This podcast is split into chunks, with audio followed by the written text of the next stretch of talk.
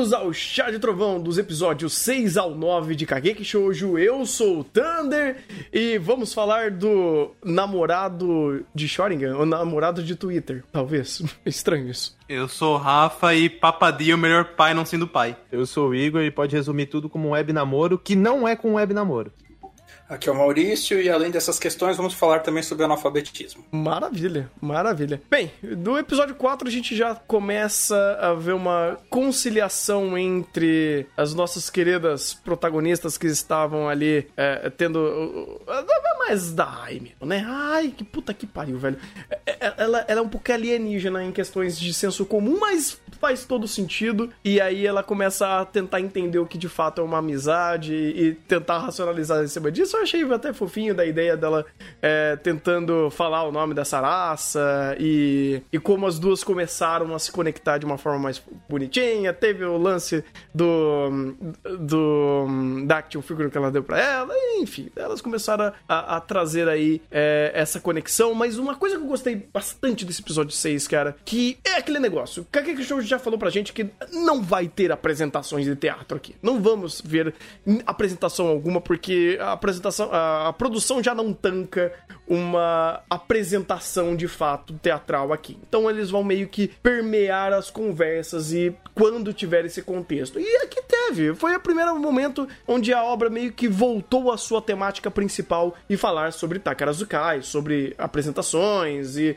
alguns processos envolto disso que eu gostei bastante delas é, é, é, criando um pequeno grupinho, falando sobre a ideia do papel de quem que vai fazer que, aonde a gente vai é, apresentar. É um bom, uma boa ideia porque você cria um contexto e as personagens agem em volta desse contexto, onde você tem essas dinâmicas de grupo que começam a fomentar muito mais leques é, de conhecimentos dessas personagens. E aí você vai, é, por exemplo, daquela personagem, qual é o nome dela? A Kaoru começa a mostrar um pouco mais de facetas dela. Você tem uma das, das duas irmãs lá que eu não vou saber qual é qual, deixa eu pegar aqui. Eu, eu, acho que é a Tika que entrou no grupo, ou Shiaki, aí eu já não vou saber. Uh, que tava ali também começando a mostrar algumas vertentes dela é, não se expressar muito, e no caso, deixa eu ver aqui, é a que não tem a Chuquinha, então é a Tika, é a Tika. E, e temos todo esse ambiente sendo criado para essas conversas ganharem mais sentido, ganharem mais rumo, e eu achei um, um, um episódio em si mais rico dentro dessa parte, porque eu acho que foi o primeiro episódio que de fato tratou dessas questões temáticas da obra e foram apresentadas muito bem. Sim, foi o primeiro que eles realmente focaram mais nessa 100% na ideia do teatro, né? Porque cada uma tinha o seu problema, seja pela própria perspectiva teatral, seja por algum problema extra, tipo a, a não sabendo ler kanji. Isso eu achei um pouco surpreendente, mas ba bacana. Mas também você tem todo. Até a forma de ensino do, do professor Manco, que eu esqueci o nome que ele começa a aplicar ah, você, é, uma, uma real conversa sobre como elas estão atuando, porque já que não é para ter orçamento nas apresentações, pelo menos vamos tentar entender e produção ajude a corroborar com isso. Porque ele estava falando bem sobre a Sarasa copiando o, a, a outra atuação, a outra não prestando atenção no público, a outra tentando focar no público demais. Então você tem uma conversa bem legal ali sobre é, como você consegue evoluir e como cada um em excesso acaba causando um problema. Principalmente no negócio da Sarasa de copiar, é um negócio muito legal. Tem um ponto que eu acho que, sei lá, cara, eu até fiquei meio me sentindo um pouquinho órfão de mais conversa sobre isso, porque essa dinâmica desse episódio 6 funcionou tão bem que eu não vejo isso em outros episódios. Eu fico meio triste. Não que os outros episódios não façam coisas boas, mas eu adorei a ideia de falar sobre como funciona essas etapas da atuação, do que que eles esperam dessas personagens, o que, que elas estão aprendendo até, e até questionando o fato de, pô, a gente tá muito na teoria, vamos pra prática aqui, e aí, de fato, ter um pequeno momento da história de fazer isso. Eu queria que a Cake Show fizesse mais disso, talvez mais pra frente, porque querendo ou não, até agora tá sendo bastante introdutório, porque é, esse pequeno momento usou, foi usado muito bem até para introduzir a própria Kaoru e as duas irmãs posteriormente, né, nos próximos episódios. É, essa questão, você falou de muita teoria, pouca prática, até a questão da, da. Meu Deus, esqueci o nome da personagem de cabelo azul. Ah, ai. ai. É ai mesmo? Ai? É. Beleza. É, é, não saber ler kanji, dar e não saber ler kanji, é, eu acho interessante isso ter sido abordado no mesmo episódio, porque rem- remete a uma coisa que eu acho que é até um pouco ambígua no roteiro de Kakeki Shoujo, que é o modo como eles abordam essa questão da educação. Ah, primeiramente, é surpreendente à primeira vista essa questão de, nossa, meu Deus, um japonês que não sabe ler, um japonês que não sabe ler kanji, quase um analfabeto para a realidade deles. Mas pesquisando um pouco sobre, o buraco não tá tão fundo quanto a gente ah, imagina. Ah, pegando um pouco de dados, a taxa de alfabetização no Japão é estimada em 99% da população. Se eu não me engano, no Brasil essa taxa é estimada em 93% da população, mas aí no Brasil a gente tem um problema do analfabetismo funcional. Então, é é outro problema. Mas parece- aparentemente no Brasil 93% da população sabe ler e escrever, pelo menos o próprio nome. No Japão estima-se 99% da população. Entenda, e aí eu quero fazer uma pergunta para o chat. Por que, que eu falo estima-se? Entenda e, e agora eu quero ver, não só para o chat, mas aqui, tá- aqui do chat tá completo, eu queria pegar uma opinião porque isso traz um debate interessante. Uhum. Por que, que essa taxa de alfabetização no Japão é estimada? Eu, ó, usando as mesmas lógicas de outras pesquisas que você trouxe aqui, sendo que talvez essa seja por uma parte mais humana, e a gente sabe que as pesquisas que envolvem questões humanas e sociais do Japão não funcionam tão bem, pode ser que muito disso não seja nem metrificado. De fato, de fato, existe um problema de metrificação ah, na taxa de alfabetização japonesa. No Brasil, a gente faz pesquisas de tempos em tempos, se eu não me engano, acho que a última foi em 2015 ou 2016, meio como um censo da alfabetização, mostrando, avaliando os alunos nas escolas e tudo mais. O Brasil, se eu não me engano, a última vez foi em 2015 e faz esses dados. Alguém chuta quando foi a última vez que o Japão fez isso? Fez um censo avaliando a taxa de alfabetização da população? Ah, Adoro chutar números. 10 anos atrás. Eu vou de 15. Quem dá mais? Quem dá mais? Igor? Igor? Eu vou de 20. É. Eu vou de Igor 20. chegou mais perto. Foi em 1948. Caralho! Ah, eu ia, eu ia fazer, eu ia, eu ia, eu ia fazer sacanagem. Eu ia falar no século passado. Aí o senhor está usando ma- argumentos matemáticos pra. pra Não, mas aí é mais fácil, né, pô? Ah, entendi. Caralho, mano! 48! Isso, desde 48 o, Japo- o governo japonês não sabe a taxa de alfabetização da população.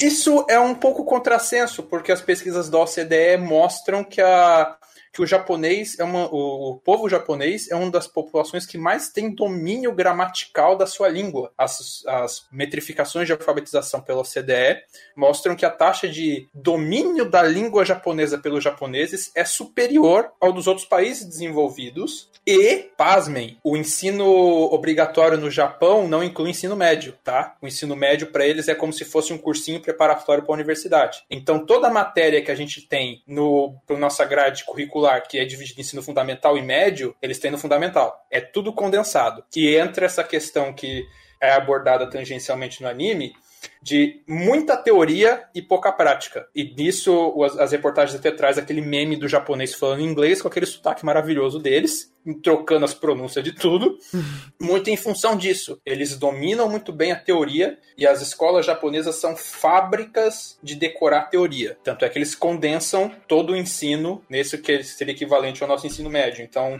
um japonês de 16 anos 15, 16 anos, já fez todo o ciclo básico. Teoricamente, se ele quiser parar de estudar, ele pode. Caraca. Só que daí existe um pequeno problema. E alguém chuta qual que é? Antes do problema, não sei se vai quebrar muito o flow, mas. eh, da, da conversa, mas. É, é estranho porque também eles aprendem bastante coisas práticas na, na escola japonesa como um todo, sabe? Eles sempre, a gente, pelo menos de uma forma mais lúdica, a gente sempre vê que sempre fomentam clubes despor- esportivos, é, sei lá, aprendam fazer, aprendem a fazer coisas domésticas, eles têm é, muita matéria que envolve isso também. Então é, é bizarro pensar que, tipo, eles são bem teóricos, mas eles também têm bastante coisa prática na grade deles, né? A prática tá na grade ou extra grade nos clubes? Ah, você me pegou no pulo do gato. Tanto Faz que sentido. clubes tem, alguns colégios não são obrigatórios. Ah, Tem Uhum. colégio que obriga, outros não. entendi. Faz sentido. Ah, mas Exato. pelo E- menos eles têm uma possibilidade de, né, ter esse tipo de acesso. Isso. Ainda assim, eh, o ensino japonês é criticado por ser extremamente teórico e não fomentar nenhum tipo de pensamento crítico. É o mais puro, decora tudo. Tanto que, Maurício, me confirma se eu estou errado. Se eu não muito tempo atrás teve um negócio que o Japão tava discutindo sobre abolir matéria de humanas na, na grade, né? Isso é só. Exatamente. Nossa. E voltaram atrás rapidinho quando viram que isso ia dar problema. Ah, que bom, né? Que bom. O Japão ele chegou a tentar abolir matéria de humanas, porque não é útil, entre aspas, e rapidamente eles perceberam que ia dar problema. Assim como eles estão começando a perceber que o investimento em ciências humanas é o que eles precisam para não se extinguir da história. O Japão não ser extinto. Que bom. que bom que eles estão começando a pensar nisso. É, um pouquinho Um tarde, pouquinho de talvez. diferença assim no salto, né? Olha, mas aqui a gente no Brasil, a gente também tem- tá, tar- é, tá tardando muitos pensamentos também que tá extinguindo a gente. Mas não tem problema, cada lugar tá se extinguindo do jeito que sabe. É, mas aí entra, entra essa questão que eu acho interessante, que o anime colocou, e que inclusive corrobora com o fato do porquê que essa escola não tem nenhuma matéria que a gente entenderia como matéria. É 24 horas de estudo de artes, porque, vamos dizer assim, o ensino médio é um ensino preparatório, é um ensino profissionalizante. E uma coisa interessante, que Kakegi Shoujo é baseado numa companhia de teatro real, que é a companhia de teatro de Takarazuka, que, que tem associado a ela uma escola que é muito concorrida, formada por duas turmas, onde você tem esse esquema das calouras e as mais novas, e que quando essas turmas se formam, elas têm um contrato de pelo menos sete anos garantido com a companhia de teatro. Olha Mas só. vol- voltando à questão do analfabetismo, ah, o Japão tem esses dados de alfabetização e domínio da linguagem que você olha que os países de maneira geral olham assim a priori com assim parece um modelo, mas cada vez mais a taxa, a questão do analfabetismo tem se tornado um problema no Japão por dois motivos. E daí vamos ver se, se alguém consegue chutar certo por quê. Caralho, analfabetismo? Hum, problemas de frequentar a escola, sei lá, uns hikikomori da vida? Não sei se isso é tão... Exatamente.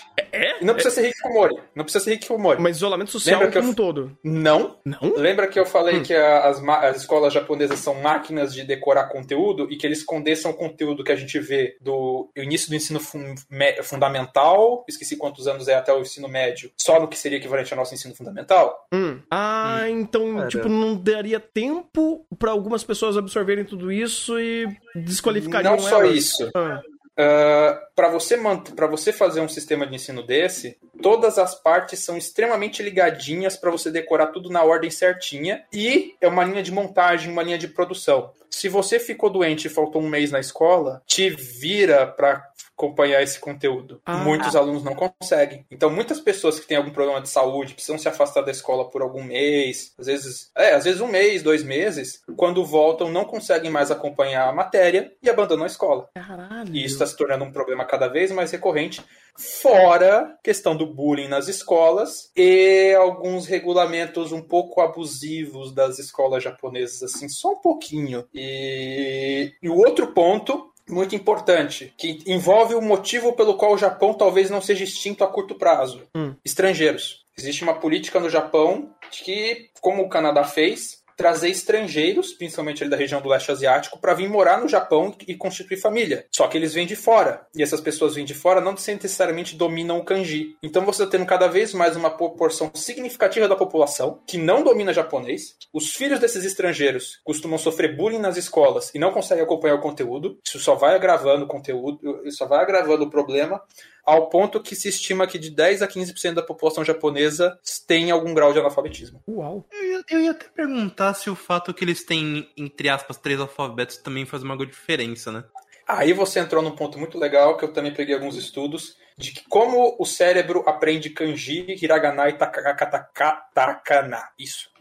E é interessante porque a gente inicialmente a gente pensa que como eles têm esses vários alfabetos e o alfabeto e alguns desses alfabetos são bastante complexos, o kanji, ter, precisa de uma série de uma atividade cerebral bastante diferente ali, complicada para aprender tudo isso. E o que alguns estudos mostram é que aprender esses alfabetos não é cerebralmente diferente do nosso processo de aprender palavras. Do mesmo jeito que a gente relaciona uma sequência de caracteres a um significado, eles relacionam um caractere ao significado. O mecanismo cerebral é, é, é, vamos dizer assim, eles têm mais símbolos para decorar, assim como a gente tem que decorar combinações de símbolos para saber o significado daquela palavra. Faz sentido, faz sentido. Eu imaginei que não deveria ser tão diferente, principalmente por formação. Talvez para quem aprenda depois de, sabe, depois da fase infantil, né, e a, a fase de, ter, de, estar sendo, sendo, de estar sendo alfabetizado, ele não deve ser tão diferente para isso, porque deve acessar é, áreas do cérebro da mesma forma, porque independente da língua que você está aprendendo, eu acho que as partes do cérebro que são associadas a isso são as mesmas, independente do idioma. Sim, é basicamente isso. O problema é se você aprende depois ou se você não aprende no tempo certo. Daí você é. tem um pouco mais de dificuldade. E o, extremamente, e o ambiente extremamente tóxico e competitivo das escolas japonesas não ajuda com quem fica para trás. Uh, e às vezes o próprio regulamento das escolas não ajuda. Como eu já falei algumas vezes, o Japão tem aquele lema: um pego que se destaca tem que ser martelado. Uhum. E esse ponto de fazer as pessoas não se destacarem e padronizar tudo chega a alguns pontos meio extremos nas escolas japonesas. Tipo, o regulamento das escolas exigir padronização até da roupa íntima dos alunos. Ah, é. Ah, a gente já conversou sobre isso. Já teve uma historinha meio triste. Eu acho que foi até recente uma notícia de que eles tem escola já abolindo isso, porque já rolou mais de um caso em relação a esse abuso que os professores ou os adultos têm para poder averiguar isso. Meu Deus. Exato. Legalizaram, né? É.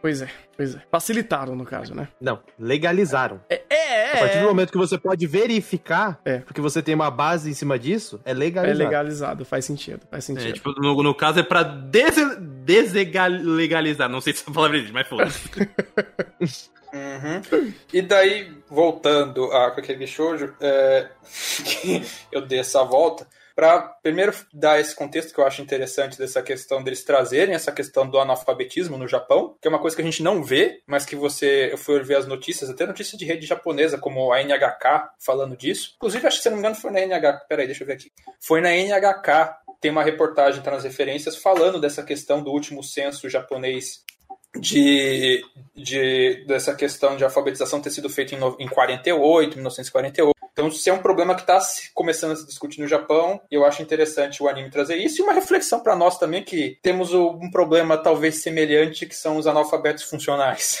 Uma, uma reflexão sobre a gente precisa melhorar o sistema de ensino, né? É, é, né? É, né? né?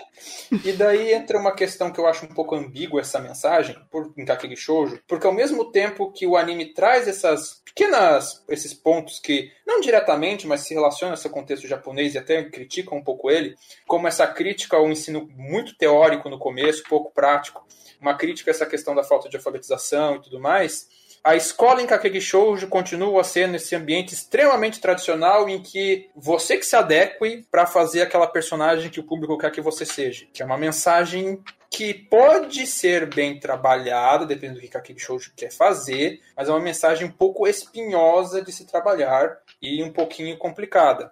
Então, uh, eu sei que é um âmbito um pouquinho complicado, eu estou indo um pouco além na crítica à obra, mas é uma bandeira que eu já levanto que Kakegi Shoujo me demonstra um pouco de preocupação, novamente, em relação a como, ela tá, como ele está abordando esses temas. Eu não sei se vai não, tanto eu... nisso. Vai lá, Igor. É porque o anime já tocou nesse ponto. É. Eu tenho dois pontos com relação a isso. Com relação a Ai, eu entendo que a, o contexto com relação à alfabetização dela não é uma mensagem, mas um fato. Ou seja, ela sacrificou muito do tempo dela porque ela trabalhava desde criança, vamos colocar assim. Então, dentro dessa premissa, era óbvio que ela ia ficar defasada nesse sentido. Só que a obra apresenta que ela ficou def... ela colocou tanto, vamos dizer assim, no seu trabalho como idol, que ficou defasada ao ponto de não ser alfabetizada. Então, eu vejo muito mais como uma concepção de não estamos passando uma mensagem, é, apesar de ela ser meio que intrínseca, mas a ideia do anime era realmente falar, ó, o contexto e aqui a consequência desse contexto que envolveu ela. Então, isso daí já fica melhor segmentado. E com relação a outro ponto, porque, querendo ou não, do, se eu não me engano, foi no episódio 4 e 5, já fez isso, né? Que foi a ideia de atualizar, vamos dizer assim, o método de ensino e passar para quem tá mais acima para fazer essa alteração, porque a gente vê isso de outra maneira. Principalmente com relação àquele próprio professor, que ele passava tudo de maneira, vamos dizer assim, com uma metodologia muito arcaica. Então já tem esse, esse, essa pauta sendo trabalhada em primeiro plano no, no próprio Kageki. É, a premissa do episódio 6 é até justamente isso, né? É, o 7 respalda mais isso também pro, é, pelo ponto da Sarasa, porque é, no âmbito teatral, não que envolva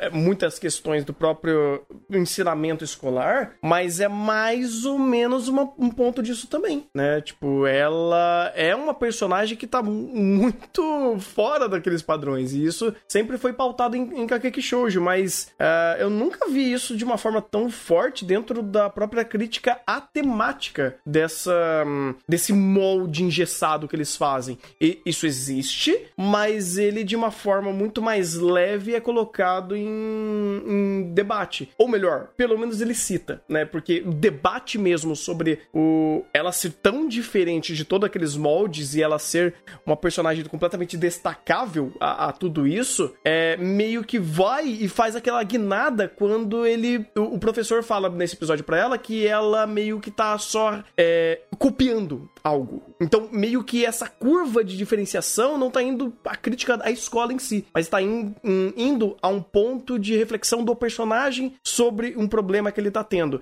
E da própria Ai, por exemplo, pelo pro, o problema de alfabetismo dela, nunca foi colocado em primeiro plano como uma dificuldade dela acompanhar toda a matéria. Tanto que nunca foi mostrado que ela tem essa dificuldade dentro da escola ou de acompanhar a matéria. Isso pode ter sido uma omissão ou uma informação que simplesmente só não foi colocada em relevância. Porque se ela já tinha dificuldade de ler aquele texto, quem dirá dos estudos normais do cotidiano da, da escola? E isso nunca foi abordado. É que o negócio é um pouco diferente. Tipo, eu dei uma olhada em relação a, a como funciona essa questão de, dessas apresentações, esses roteiros, principalmente nas, nas, páginas que eles usam, que você viu que até umas páginas diferentes que eles escrevem de cima para baixo. Uhum. É, nesse tipo de, de anotação, você só faz com kanji. Ah. Então é uma outra forma de adaptar.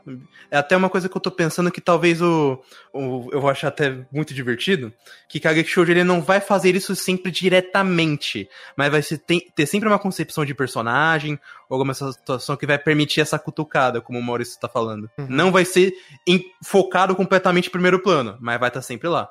É, faz sentido. Faz sentido, faz sentido. É uma forma dele, dele tocar no tema sem se comprometer também, né? Porque uh, se Kakeki Shoujo fosse conversar sobre esses temas espinhosos que ele vai apresentando pra gente, meu amigo, isso daqui seria o Wonder Egg 2.0, basicamente. Quase, porque daí o episódio 5 quebra essa perspectiva. Ah... Uhum. Inclusive quebra é... mesmo, que quando é pra falar dessa perspectiva, ele cortou e só falou, ó, oh, tá vendo é... isso aí. É, então, né? Pois é. é. Não, por isso que eu falei, ele seria o 2.0 se fosse levar a sério tudo isso, coisa que ele não faz.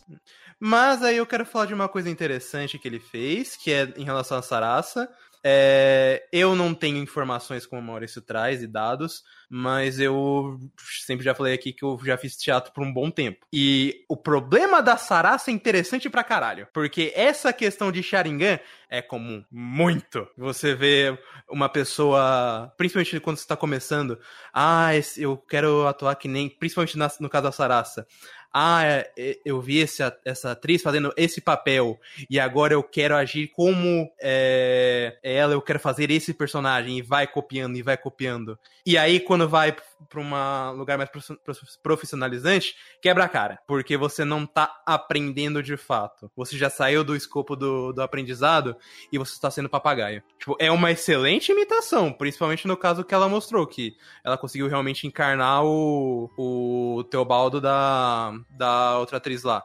Só que o que ela faz não é atuar, ela só tá sendo papagaio. E isso é um problema não só pra, pro, pra Sarasa, como o papel em questão. Porque daí você. Se o, todo mundo tá seguindo uma outra perspectiva de como a- a lidar com essa peça, porque você não vai se apenas agir pelo personagem, você tem que pensar nisso como um todo. Quando a Sarasa vai e faz um Teobaldo completamente diferente, ela fica evidência. Só que não fica evidência completamente porque ela é ótima, mas sim porque isso aqui já foi visto em qualquer outro lugar. E isso eles não querem. É até engraçado, né? Pensar que uma escola de teatro que é muito quadradinha no ensino teórico exige que se destaque de algo próprio na prática. É meio bizarro isso. É, mas isso faz sentido, porque a atuação é, tem uma alusão que um mangá que eu gostava muito que fazia, mas foi cancelado infelizmente, que é Shade que ele faz, que é atuar é como se você mergulhasse num lago o mais fundo possível pra tirar a profundidade desse personagem e você subir pra mostrá-la, pra ela ter ficar em evidência. O que a Sarasa faz muito é é só ficar na superfície, porque ela não tá trazendo nada dela, não é o Teobaldo da Sarasa, é um Teobaldo que ela, sei lá, vamos dizer assim, é um barquinho que ela pegou e ficou lá. É um ótimo barquinho, mas ela não tá fazendo nada com isso. Sim, sim. Não, não é, é que, tipo assim, não necessariamente só por isso, mas é pensando, juntando os dois contextos, sabe? Do teatro e da aplicação teórica da escola, da escola em si ali que ela tá estudando. É, quando você faz esse cruzamento onde um é extremamente moldurado e o outro exige, ou pelo menos você se torna muito um- uma estrela própria, né? Você cria um brilho próprio por estar fazendo o seu personagem, do jeito que você interpreta, ele me- é engraçado como ele parece dois universos distintos, manja? De um lado você aprende só a ser teórico e quadradinho e dentro de um sistema. Do outro exigem que você saia da caixinha. São duas coisas que, tipo, parece que não bate, entendeu? É, é, isso é uma coisa que me parece até automaticamente por, pelo próprio contexto, porque é muito estranho você parar pra pensar que é, a atuação é uma arte realmente bem é, mais, mais profunda em relação a o, como você interpreta o seu personagem, enquanto você tá numa escola japonesa que é tudo quadradinho, sistemático, já, já é uma contradição legal por si só. Sim, sim. Mas o que Kakeki Shoujo faz, inclusive, é trazer do... hum, Ai, qual que é o nome do negócio lá que a, a Sarasa fazia? O... O- Kabuki. Kabuki, isso. O Kabuki, ele já é uma, um- uma ideia diferente, porque você tem que realmente trazer o espírito daquele personagem de anos e anos atrás, né? De, de décadas atrás. Então é legal que, pelo menos aqui em Kakeki Shoujo, ele não faz a, a conversa sobre a escola, mas sim sobre o contexto artístico que a Sarasa está é, seguindo. Porque ela vem de um outro, de uma outra escola, de uma outra vertente. Então ela aprendeu dessa forma. E aqui, em Takarazuka, ela tá tendo uma outra realidade onde ela não pode fazer o que ela foi, o que ela aprendeu a fazer, que é imitar com perfeição. Lá no Kabuki, aquilo é super é, referenciado, mas em Takarazuka, em Takarazuka você não pode fazer isso. Então, eu achei legal que é aquele negócio, é uma mudança de contexto que ela tá tendo que aprender em cima disso. E até no Kabuki ele, eles têm um. Então, como eu- não lembro se foi o Dio ou se foi o, o web namorado da Saras. Que também come- começou a falar, não, mas o Kabuki também tá tendo umas mudanças, porque você, mesmo trazendo daquele personagem, você pode aplicar o seu e trazer mais qualidade pra ele de alguma forma. É, essa questão do, do Kabuki e do Takarazuka é uma que eles trazem é uma combinação temática muito interessante porque pegando a história das dois, dos dois estilos de teatro você vê que eles têm uma origem em comum digamos assim. Ah, tá nas referências do podcast. Alguém sabe quando começou o Kabuki? Cara, século 17, 18? eu não vou saber até menos. É, eu tô pensando eu tô muito pra cima ainda. Eu, eu, eu tava pensando, tipo, sei lá, 12, 13. Cara, eu tava chutando. é, foi antes da unificação do Japão Eu já, eu já ia lá pro 10, velho. Já pra É. brincar de saco, eu vou chutar mais baixo. Na verdade, é, foi antes da unificação do Japão, na época dos primeiros contatos com os europeus. Então, 1500, 1600. é, e o kabuki ele surge como uma arte popular, inicialmente protagonizada por mulheres. É, parece estranho para a gente pensar no kabuki de hoje, que ele é- não é mais lei ele ser exclusivamente masculino, mas hoje ele é predominantemente masculino. É, 99,99999. Uh, mas inicialmente ele começou como uma arte feita por mulheres, por sacerdotisas de um templo ali que começaram a fazer esse tipo de apresentação popular e mais satírica de algumas coisas, satirizando os europeus que estavam vindo visitar elas. E a questão dele ter se tornado um, um teatro tradicional uh, estritamente masculino veio depois, com o contato europeu, o governo japonês tentando moralizar as coisas. Então, como existiam muitas atrizes de kabuki que eram prostitutas, ele resolveu proibir mulheres no teatro. Ele só esqueceu que também homens se prostituem como aconteceu logo em seguida. Os homens do Kabuki também se prostituíam. E ele teve que mandar outra proibição, proibindo peças com temas eróticos e restringindo o tema das peças. E é aí que o Kabuki ganha esse contorno de teatro mais histórico japonês, por uma determinação estatal, que depois cai depois da Segunda Guerra Mundial e, o kabuki, e os grupos de kabuki até tentam implantar grupos de teatro femininos e tudo mais, mas não, não, não, não avança. E o Takarazuka, ele surge uh, na restauração japonesa, já com a volta da permissão das mulheres poderem praticar teatro, com influências do kabuki. Ele vem como se fosse uma vertente para resgatar de um empresário de uma grande empresa ferroviária que queria atrair clientes para suas estações. Então ele fez um teatro na estação central dele, onde ele apresentava estações ele apresentava peças por um grupo de teatro que ele formou, exclusivamente de garotas jovens solteiras. Por que motivo ele queria exatamente só isso? Não me pergunte, não está nos livros de história. Pelo menos não na história oficial da companhia de teatro. Nem estaria. Que inclusive existe até hoje. Essa companhia ela fica na cidade de Takarazuka, no Japão, e eu não preciso nem explicar porque o nome do estilo se tornou Takarazuka. Justo, justo.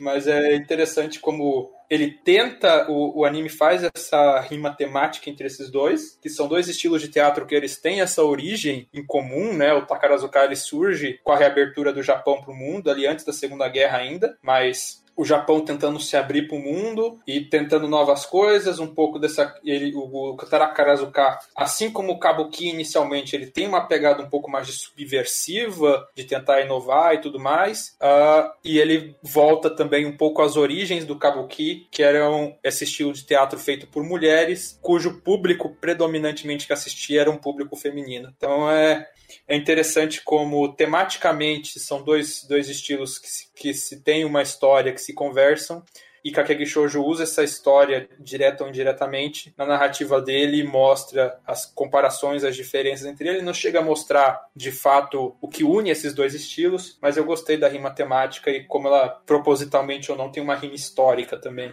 Inclusive nas referências tá o site oficial da, da dessa companhia de teatro de Takarazuka, que inclusive é estranhamente semelhante com a mostrada no anime. Também tem várias trupes com temas especiais, alguns remetem a estações do ano, tem a trupe dos, dos atores sêniors, tem uma escola de atores associadas, também com uma grade muito parecida, um, um esquema assim, organizacional muito parecido com o que tem no anime. Só é irônico que o anime foi cancelado no aniversário de 100 anos da trupe de teatro. O anime não, o mangá. A primeira versão do mangá foi cancelada em 2014 no ano que esse, que esse, esse, grupo de teatros comemorou 100 anos. Caraca, quem diria? Nem pra dar um patrocínio. Pois é, né, cara? Porra, esse negócio tá ali, tipo, mostrando toda uma história dessa arte ou dessa escola. Deveria ter, tipo, né, dado certo, ter continuado. Inclusive, olha que engraçado, não sei o quanto isso se conecta, mas num espaço de tempo até que curto, você pega o Starlight, o Shoujo Kageki, e, e Kageki Shoujo, que,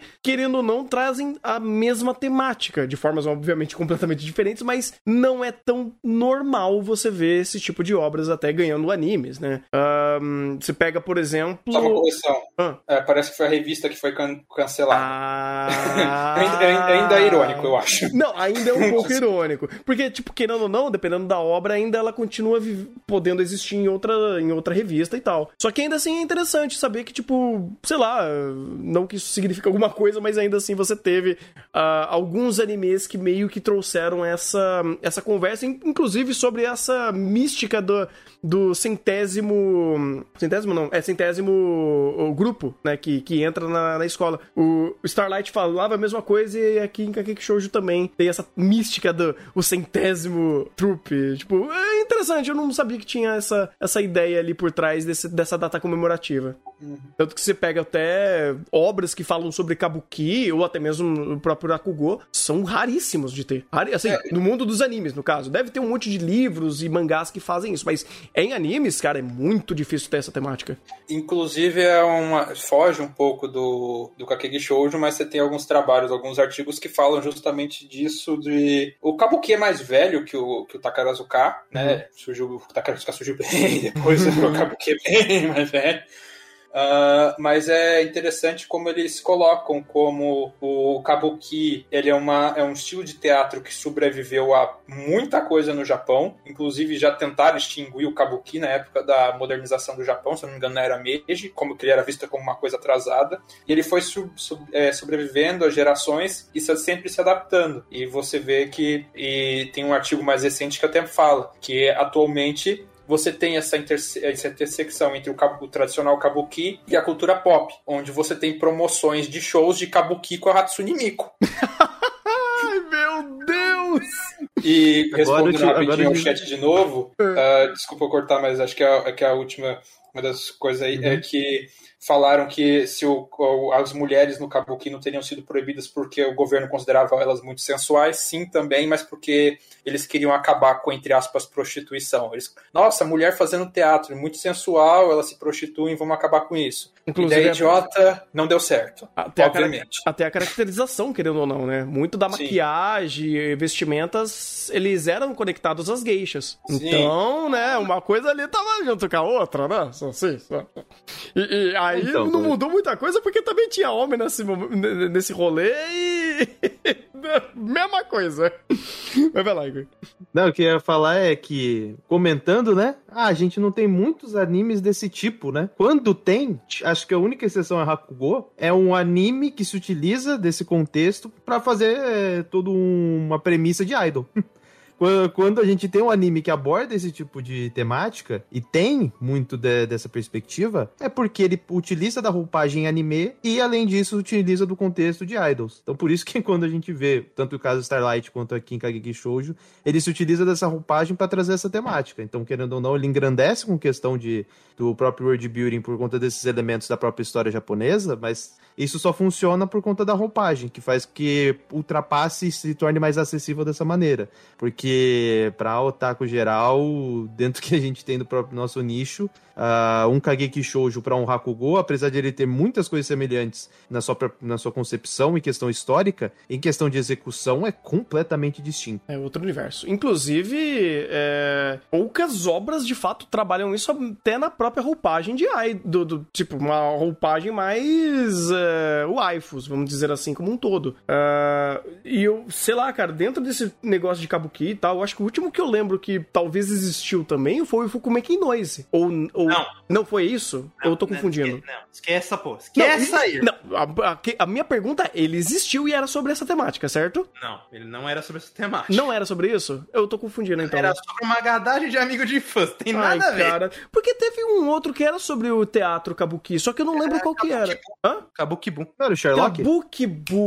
Esse, não, não, o Sherlock não. O Sherlock era só contexto temático da obra. Não... Na verdade, ele... A única coisa de, de, de de. de. Kabu, de, de Kabuki? Não, não era, era de. Era Kugu, caraca, o ele é por conta do distrito que eles estão. Isso. E outra, a única coisa que tem do Rakugo ali é que o, o Sherlock gosta de Rakugo. E aí ele faz uma, uma explicação é, de, dos, do, do, das tramas ali, né? Do, das investigações dele através de um teatro de, de Rakugo. Tipo, ele meio que faz uma roupagem ali porque ele é muito fã desse, desse tipo de teatro. E aí ele meio que junta a ideia de dar uma explicação é, de detetive, né? De, de, investigação da, da situação, da trama do episódio com uma apresentação de Irakugo. Então é mais ou menos essa, essa brincadeirinha que ele faz, não de fato para falar sobre essa, essa temática como um todo. É, inclusive só uma curiosidade, o Kabukibu que você estava procurando é o mesmo diretor de Kageki também. Ah, é isso. Eu tava confundindo Fukumei Nose com isso. Eu errei. Mas, independente, ainda é muito raro e escasso, pelo menos no mundo dos animes, esses tipos de temáticas serem apresentadas. Então, quando tem alguma coisa do tipo, é legal. Mas ainda assim, é, é, é, notório que nem todos estão vindo com de fato uma representação mais visual do que é a temática em si, é, como a gente está vendo em, em Takarazuka, tanto com a Keki Shoujo quanto com Starlight, é waifu. Querendo, mesmo que seja de ótima qualidade, a roupagem ainda é essa. Uh, bem, até voltando pra, pra show, é, Kakeki Shoujo, eu tô confundindo Shoujo Kakeki, Kakeki Shoujo é a mesma coisa na minha cabeça. Uh, esse episódio em si, ele usa, ele, ele contextualiza muito bem, principalmente utilizando a Sarasa e o seu web namorado, a esse ponto de pressão tema, é, so, social e cultural que eles estão ali. Uh, tem até o, o, o vô de, da, da Sarasa? Não, peraí. Eu, putz, quem que briga com quem ali? Eu, eu esqueci agora avô da Sarasa briga com o que provavelmente é o pai da Sarasa. Isso, esse mesmo. Por conta justamente dessa, desse tradicionalismo todo, né? Ou até mesmo do, do garoto que não tem tanta habilidade e a Sarasa que, tipo, voa nisso que ela faz, e aí você tem esses anseios, debates sobre a, pro, o, o garoto, uma garota fazendo algo que, tipo, o gar, a garota fazendo algo que um garoto teria que fazer, e ela faz melhor, então traz essa, essa temática mais carregada sobre sobre é, esse machismo ali dentro desse, desse ponto do Kabuki. Então você tem isso muito, bem, cara. Esse episódio, inclusive, contou muito bem é, sobre esse contexto, sobre essa temática. Até o web namorado dela, de uma forma mais indireta, ganhou muita força dentro de Kakeki Shoujo para se tornar um personagem importante ou relevante para contar uma, uma, etapa dessa história. E foi muito bem contada, muito bem segmentada. Parabéns. Foi, foi, foi showzinho. Desse episódio 7, tem mais alguma coisa? A gente já pode ir pro próximo? É, o episódio 7 é o episódio da. que a Sarasa vai pro enterro da avó dela? Sim. Sim. Ah, então, deixa-me pontuar que. a, a, a, vamos dizer assim, eu não sei se é, se é. qual que é o grau de parentesco que o indivíduo é, se utilizou com relação ao web namorado. Mas aquele é um tipo de coisa que você fala quando alguém acabou de morrer. Você vira pra uma criança e fala aquilo. Então, né? Então, né? Sim, contexto, gente. Mas a sutileza de uma pedra, de, de, uma pedrada na cara, né, que, que tava, uh, tava acontecendo ali, mostra um pouco da situação, né? E era um, de, de, de, extremo estresse, principalmente pro garoto. Porque imagina pra ele. Não, que... Panther, ah, não, não, não, não, não, não, disso. Tá entendendo. Ah. O, o, o, que, o que ele tá fazendo? Hum. Porque, basicamente, você melhor atua, vamos dizer assim, a sua atuação é melhor quando você entende o sentimento de, do, do personagem que você tá interpretando. Sim. Então, isso que ele tá falando é, guarde esse sentimento, porque esse sentimento que você tá tendo agora vai ser útil para você quando você for atuar em uma situação semelhante. Só que, tipo, você tá falando isso pra uma criança. E você tá falando isso pra uma criança no contexto em que ela tá envolvida, onde tem o sentimento de culpa por conta de todo o contexto que foi envolvido ali, e que ele também tem influência na situação, viu? Sim. E querendo ou não, a, a velhinha que falou bobagem lá também tem relação com essa com a família. Então, tipo, ele também tá envolvido na situação. Então, você coloca dessa maneira, não é nenhuma questão de antipatia que é gerada ou de uma empatia que deveria ser trabalhada na situação, mas entender o contexto em que tá se situando. Porque eu entendo o que ele falou, eu concordo com o que ele falou, só que a linha do diálogo não bate. Tipo, ah, você pode falar isso num contexto posterior, que o personagem está superando tal, mas isso, dentro daquela linha de diálogo, a criança se pondo, você fala, não, guarde esse sentimento que vai ser útil para você. Mas peraí, primeiro, primeiro você ajuda a criança, depois você fala isso. Então, tipo, a linha estruturada do diálogo faltou uma parte ali no meio. Então, eu não sei se isso foi, foi a ideia realmente fazer, provavelmente foi a ideia, que é realmente colocar esse contexto de é, é mais importante você guardar esse sentimento para você atuar melhor futuramente do que vamos ajudar a criança que está passando por um momento difícil. Então eu entendo essa linha de texto, o, a forma como foi colocada. Mas é a forma como foi estruturada foi muito. Foi uma quebra muito brusca. Deveria ter mais concepção em torno daquele personagem para ele falar aquela frase, para ter mais contexto para ele falar. Porque do jeito que ficou, você só tem uma antipatia tremenda para aquele personagem. Porque para mim, literalmente, faltou assim um bloco de diálogo entre ele fala que tá, se sente culpado e a fala dele de guarda esse sentimento. Faltou uma coisa no meio, sabe? Faltou um diálogo no meio que fizesse com que essa cena fosse melhor concebida. Porque do jeito que ficou, é basicamente antipatia por aquele personagem porque ele é um cuzão.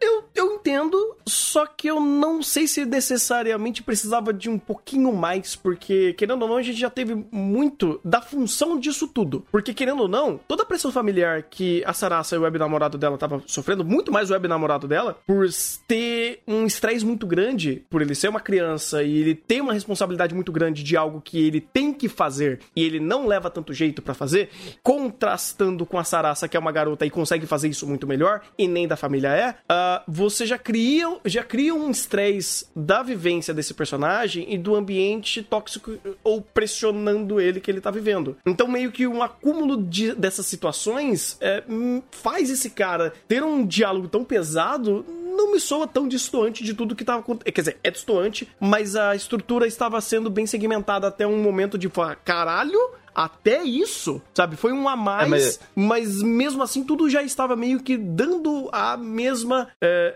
a, mesma conexão de falta de empatia quanto a essa galera que se preocupava muito mais com o fato dele ter que é, aprender a ser um ator melhor, porque ele não estava conseguindo cumprir os papéis e, e cumprir a, a, os anseios que estavam sendo jogados em cima dele, e aí você joga meio que ele sendo só aquela esponja de uma situação. Tanto que o web namorado dela, em todos esses momentos, ele só estava sendo essa vidraça, só estava tomando pedrada. Ele mesmo meio que foi criado e concebido, no caso, por toda essa. Hum, por ser essa esponja de situações onde tava todo mundo só macetando ele. E, e esse é o problema, porque tudo isso aconteceu por conta de um erro. Aí o que acontece? Ah, a criança, a Sarasa não vai vir nunca mais aqui. Beleza. Morreu a avó da Sarasa. A gente não foi convidado, mas a gente vai no enterro do mesmo jeito. Uhum. O contexto é de empatia por com relação a Sarasa e com relação àquele personagem que tá passando por aquela situação. Então, tipo, ele não conseguiu falar com a Sarasa, ele não teve contato com ela, e a avó dela morreu e ele tá no enterro da avó dela.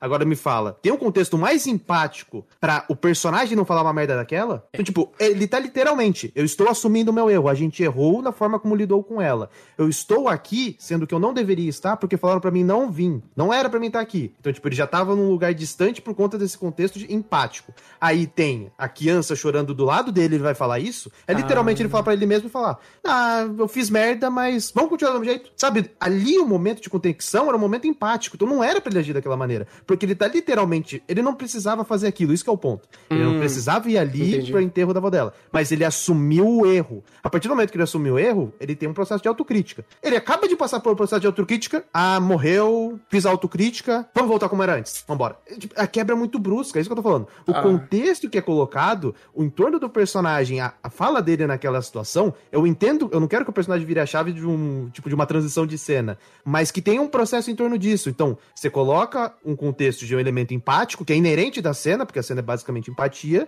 depois se coloca a, a segunda frase dele falando, ó, que é basicamente para dizer, ó, ele não mudou completamente, mas a empatia, ele tem um, uma, um afeto, por assim dizer, com relação ao que aconteceu. Hum, e a forma como a cena entendi. coloca é, literalmente, ele falando, eu errei, eu não deveria ter feito isso, eu vou até lá, mesmo que eu não quero que vá, então, tipo, isso tem uma questão até de orgulho envolvido, aí dentro dessa mesma cena ele fala, não, não mudei nada não, isso daí não me afetou em nada, mas eu abri mão do meu orgulho. Pois é, é faltou, faltou, um, faltou um pouquinho de uma, de uma sopradinha no, no meio dessa mordição toda, né, porque uh, faz sentido, é meio que desnecessário esse a mais, esse plus ali de antipatia perante a tudo isso, ou que isso não fomenta nenhuma redenção, ou até mesmo mostra-se muito mais do contexto que já estava sendo mostrado, né? Só um, é, é, ele dá uma escaladinha ali no grau de, de, de, filha da putagem que o web namorado dela tem que guardar e que ele é submetido por ser uma criança ali que tá é, sofrendo um estresse danado por conta da família, porque ele tem que ser o, o, o cara que vai atuar bem. É, é, não, concordo, concordo. Foi um pouquinho too much, não precisava. Mas, cara, esse daí, eu até meio que não prestei tanta atenção, porque já meio que eu tô relevando algumas coisinhas, alguns ajustes finos que Kakeki Shouji fa é, falta, porque ele sempre faz isso. Sempre tem alguma coisinha que eu falo, puta, esse passou um pouquinho a mais? Ou passou aquela passada de paninho? Por exemplo, quando teve o episódio da. Hum, qual que é o nome dela? Deixa eu pegar o nome dela aqui pra. pra... A Yamada? A Yamada. A Yako. É, a, a, a Yamada Yako. É, o episódio dela foi exatamente isso, inclusive. É exatamente isso, não, mas. é porque o dela foi um pouquinho. O da Yako é o 5? É, é, o da. O da Yako é o 5? É, o da é. desnutrição. Lá. Não, não, não tem nada a ver. Não, não tem nada não, a ver. Não, não, não, não, não, não, não tem nada. Não. Lá literalmente foi, foi anulado o processo. Não, tipo, mas. Ah, vamos chegar na resolução, foi anulado. Isso, não, mas é isso que eu ia falar. Tipo, é porque lá foi muito too much, vamos dizer assim. Mas existem alguns detalhes assim. Ah, o episódio da Kaoru. Inclusive, a gente vai. Eu não sei se já é o próximo. Daí a gente é já engancha nisso e já fala de uma coisa que lá também teve. Porque aquele final dela. Você foi trouxa. Você. Tipo, não. Como que ela falou? Ela. Hum, você tá colocando os seus anseios em cima de mim. Eu quero fazer, você não quer. Pau no seu cu, vou embora. Você. Peraí, calma ou, a conexão. Esse eu defendo. Hã? Esse eu defendo. Não, mas. Esse eu defendo muito. também. Não, mas peraí. Não, na verdade, Thunder, hum. eu vou, vou, colocar aqui. Esse eu defendo e muito. Por hum. quê? Contexto da cena desse episódio que a gente comentou desse episódio anterior. Hum. Ele tá no enterro, você tem o contexto empático, você tem aflorando toda a questão de sentimentalismo em torno de personagem. Sim. O que o personagem faz, ele é, ele sobe no racional. Esse contexto de cena, você tem um contexto muito semelhante no quesito de to, quesito emocional, tanto dos dois personagens, as frustrações dele em primeiro plano, uhum. e a narrativa sobe não no racional, ela sobe no emocional, é, perfeito. E, e é Se você tem um contexto de cena hum. que ela sobe por, por conta de que ele escalona e você fala, pô, isso aqui é um pouquinho estranho, mas é com base emocional, beleza, vai. Mas quando é o inverso que foi o que aconteceu nesse episódio, não tem como, cara. Não, por isso que eu falei, eu, eu não tô questionando, não tô falando que é igual, inclusive, eu tô falando do ajuste fino, entendeu? O ajuste fino, eu senti um pouquinho mais da parte racional desse episódio da Kaoru. É, a chave foi, pum, virada do nada, eu falei, eita, peraí. Pode ser, obviamente, eu não tendo perceber, não percebendo um pouco mais das entrelinhas, porque eu não acho que foi ruim, eu só tô falando, faltou um pouquinho mais de ajuste fino nessa virada de chave. É, porque você pega toda a construção de cena, contexto ali, ou até mesmo a forma que ela, ela realmente mostrou o qual era o pensamento dela de uma forma, tipo, na porrada, eu achei legal. Só que esse meio que o ponto de virada de, porra, agora a gente tá meio que namorando, a gente tá saindo. É, o, é a primeira experiência, inclusive, dela com. Ou pelo menos que foi mostrada, com alguém que ela tá criando de fato uma, um, um relacionamento. E aí, pá, vira assim e joga tudo. Eu achei legal a construção de cena, achei legal uh, o momento feito. Só que uh, do racional pro emocional foi um muito abrupto. Pode ter, obviamente, o que vocês falaram. Foi ótimo. E eu talvez senti um pouco de ajuste, falta desse, desse ajuste por minha percepção, entendeu? É, então, porque na minha percepção eu peguei uma outra coisa até. Hum. Porque esse tipo de ajuste já tá. Era um dos principais focos do que estavam querendo trabalhar com a Kaoru. Porque muito do que estavam querendo fazer com ela era justamente é, toda essa passagem que ela tinha com outras pessoas, de que ninguém que tava sendo exatamente babaca com ela, só que todo mundo tava se falando, você não precisa fazer isso, e não sei Exato. o que, e não sei o que lá. E ela sempre pensando, irmão, eu quero. Vocês não precisam me causar uma insegurança à toa. Quando o moleque faz, faz, fez aquilo, ele também não tava sendo babaca, ele tava até é, é quer dizer, você se inferiorizar pra caralho no meio do encontro é a melhor coisa que você deve fazer. Experiência própria, não, inclusive. Obviamente. Ma, ma, mas. também. Mas, mas aí é que tá. Mas, mas aí é que tá. Ela nem pegou por essa perspectiva. Ela pegou pelo fato de que é, parecia que ele só tava se aproximando dela porque ele, ele, se viu muito nela. Só que ela tinha uma perspectiva completamente diferente da dele. E, uhum. e ela começou a enxergar da mesma forma que é, as outras pessoas faziam, de que, pô, você não precisa fazer isso, você pode parar. Não, eu não quero parar. E aí, como o Igor falou, a cena cresceu muito mais pelo emocional, e mas faz sentido, porque tudo tava corroborando pro emocional subir. É diferente, uhum. é muito diferente, inclusive, da, da outra cena, que era realmente mais uma conversa e, e autocrítica racional do cara. Não, concordo, concordo plenamente. Tanto que, como eu falei, eu achei que o ajuste fi... É, não é por serem parecidas, mas eu achei que meio que foi abrupto demais. Porque de fato ele não tava nem necessariamente jogando isso. é, é, Ele tava falando mais dele de- do que dela. Aí ele usou ela como exemplo. Só que aí ela virou. Ela ficou muito puta porque ela não queria se usar de exemplo. E a última coisa que ela queria, talvez, ali era isso. Porque não é a mesma situação. Aí ela ficou puta e jogou tudo pra cima. Aí, obviamente, toda essa explosão de sentimento, ela sai correndo e falando tudo isso. Eu falei, puta, show demais. Show demais. É. Eu, eu, eu te- eu tenho um pouco da perspectiva do Rafa nesse sentido também, porque eu pego o contexto de cena. Na verdade, o episódio, ele é, vamos dizer assim, ele é autocontido dentro dessa perspectiva. Ele tem a narrativa linear, que é com relação à personagem, porque ela voltou pra escola tal.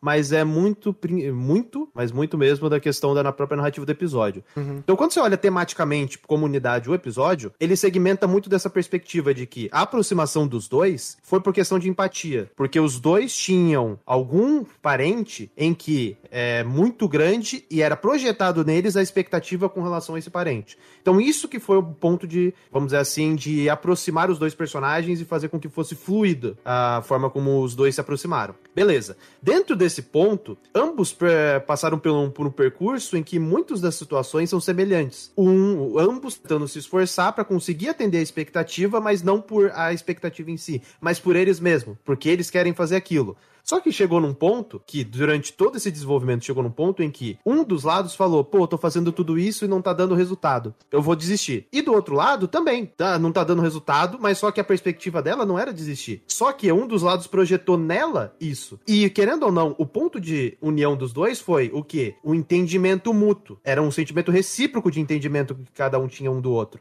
E quando chega essa pessoa que fala, pô, essa pessoa me entende, e essa pessoa vira pra você e chega com uma resolução que é completamente o contrário do que você quer, e é exatamente o que todo mundo tá falando pra você, você fala, pô, tem uma coisa errada. Se a pessoa que mais me entende nesse mundo tá falando isso pra mim, tu, e falando que eu não quero fazer isso, ou, ou que é melhor eu não fazer isso, ou eu tô fazendo, ou, ou que eu tô fazendo isso porque estão me pressionando a fazer isso, não é porque eu quero, é um baque muito grande. Então, dentro dessa perspectiva e dentro da linha do episódio como foi desenvolvido e da temática que uniu os dois, que foi literalmente essa questão de expectativa e da vontade, do seu desejo próprio, cara, pra mim foi perfeita a reação, porque se não fosse feito naquele momento, não teria outro momento melhor. Porque justamente na virada e na percepção dela de que, tipo, pô, até você, aí ele, ele dá a quebra e fala, não, que é, acabou completamente. Porque o único ponto que unia eu e você era o nosso entendimento e o nosso nível de empatia com relação um do outro. A partir do momento que tem essa quebra e essa empatia se desfaz, não existe nada que una os dois. Eu gosto muito da cena que ela vai lá e bloqueia, depois da- daquela corrida, vai falar bloqueia, tipo, lê, bloqueia. Porque é justamente isso, a gente não tem mais conexão, acabou a nossa conexão. Tanto que, é, quando ela vê na TV que, tipo, pô, ele conseguiu, ela fica feliz justamente por isso. Porque, pô, você não desistiu, você conseguiu.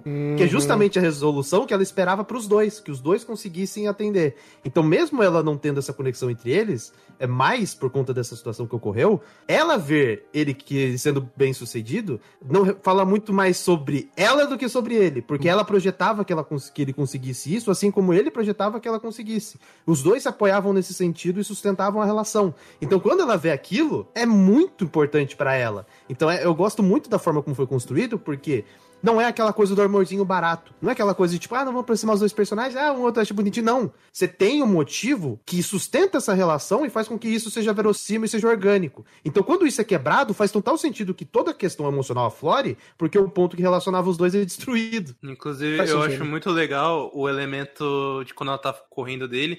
Ela começa a cantar a música da. Eu não lembro se era peça ou se é o hino da escola agora. Que é justamente pra ela ter um- uma bengala de força pra se lembrar do, do que ela realmente quer. É, isso é verdade. É, então, até voltando, concordo bastante com tudo que vocês falaram e a ideia de completude temática realmente eu acho que faz mais sentido mesmo, porque ah, eu tava sentindo um pouquinho distoante a virada, não acho, não, de novo, não foi ruim, mas eu achei que, tipo, poderia ter é, sido um pouquinho mais passinho por passinho, é, pelo âmbito de entendimento dela quanto ao relacionamento, não pela, te- pela conexão máxima, mas por pequenos pormenores que eles poderiam estar se conectando, porque querendo ou não, mostrou-se um pouco disso. Só que é, aí faz sentido também, porque não teria nem como mostrar um pouco mais, tridimensionalizar, vamos dizer assim, a relação dos dois, porque não ia nem, nem dar tempo. Então, pensando no episódio como uma unidade e a temática em si, perfeito. De fato, perfeito. Esse ponto não tem o que reclamar. Então, parabéns. Inclusive, eu acho que foi um dos melhores flashbacks. flashbacks. um dos mais redondinhos, onde a gente não teve nenhum tipo de doença problemática aqui. É, então, uh, realmente eu gostei muito, inclusive para mim a Kaoru cresceu muito na história por conta desse passado, porque ele foi muito bem escrito, muito bem segmentado. Teve matemática, teve um espaço de tempo respeitado e teve uma ótica sobre a situação que fez sentido pela perspectiva, tanto mostrada dele quanto mostrada dela. E eu achei legal, inclusive, eu gostei como foi mais é, uh, lúdico, um pouco mais charmoso até a ideia do, da carta que ele deixa no, no lugar, do, no, no ponto de ônibus. Eu adorei, porque meio que dá uma sutileza para fechar aquilo como eu ainda lembro de você, ainda gosto de você, ainda nutro esse sentimento. E aí ele deixa essa carta anônima, é até romântico isso daí. Eu achei legal, é um ponto de virada final que eu falo, pô, legal, achei bonitinho. Deixa aí essa, essa informação no ar, porque isso pode ser acessada quando dever, quando precisar ser. Então, é uma história que desses dois personagens de começo, meio e fim, que a temática funciona, que agrega a história e constrói muito bem a própria Kaoru. E aquilo eu acho que esse foi o episódio mais tematicamente teatral que teve, inclusive, porque é, essa estrutura, essa forma de, de construir esse emocional, principalmente pelas, pelos detalhes de como as coisas vão se, vão se formando, é muito teatral, cara. Até a despedida meio, entre aspas, trágica, mas aqui o, os dois vão seguindo em frente e não é aquela coisa, uh, vamos dizer assim, meio, meio animística que ah, mas no final eles vão acabar é, se juntando de novo. Não, a gente mantém uma promessa, mas tudo isso aqui é, a, gente, a gente ainda vai seguindo as nossas vidas. É, ficou muito mais teatral do que de fato anime.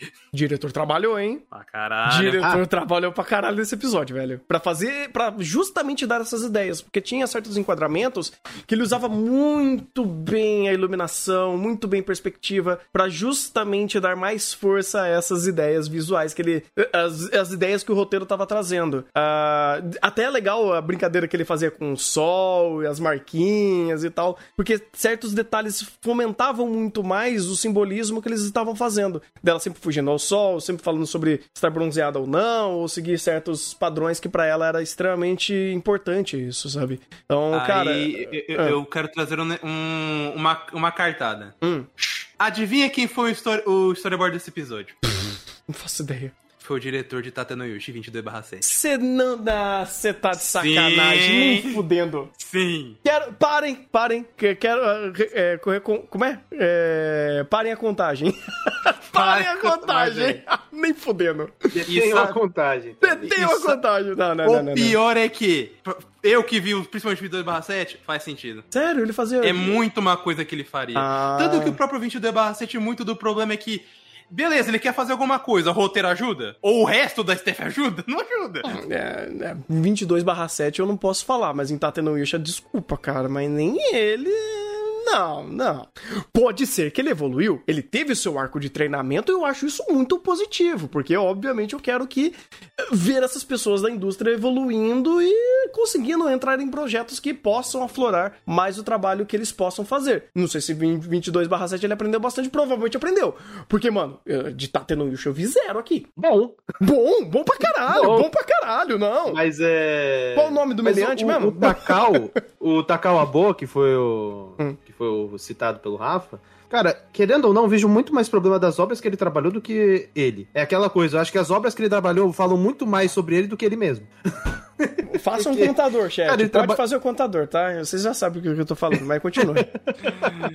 Ai, Porque Deus. ele trabalhou em muita coisa ruim, cara. E é coisa que não tem o que fazer. Nesse episódio, cara, foi um show de direção. Foi. Porque o quanto que utilizou, tanto que questão de perspectiva, enquadramento, iluminação, principalmente com, por conta da questão do sol. E, cara, teve um enquadramento que ele deu que foi, pô, é... cara, olha como eu tô bronzeado, ela olha como eu tô branca. Aí eles cruzam e colocam, tem um enquadramento de, de um encostando o braço no outro para ver a, a, o tom de pele, a diferença. Pô, genial! Porque o nível de caracterização que coloca de maneira é, orgânica em primeiro plano a montagem, Além de que é muito fácil pro espectador entender a situação e a posição da câmera abrange todo o ambiente. Que querendo ou não, vamos dizer assim, o ambiente do episódio é o ponto de ônibus. E ele consegue abranger e colocar isso em primeiro plano diversas vezes em diferentes enquadramentos e sempre passar uma perspectiva legal sobre a situação.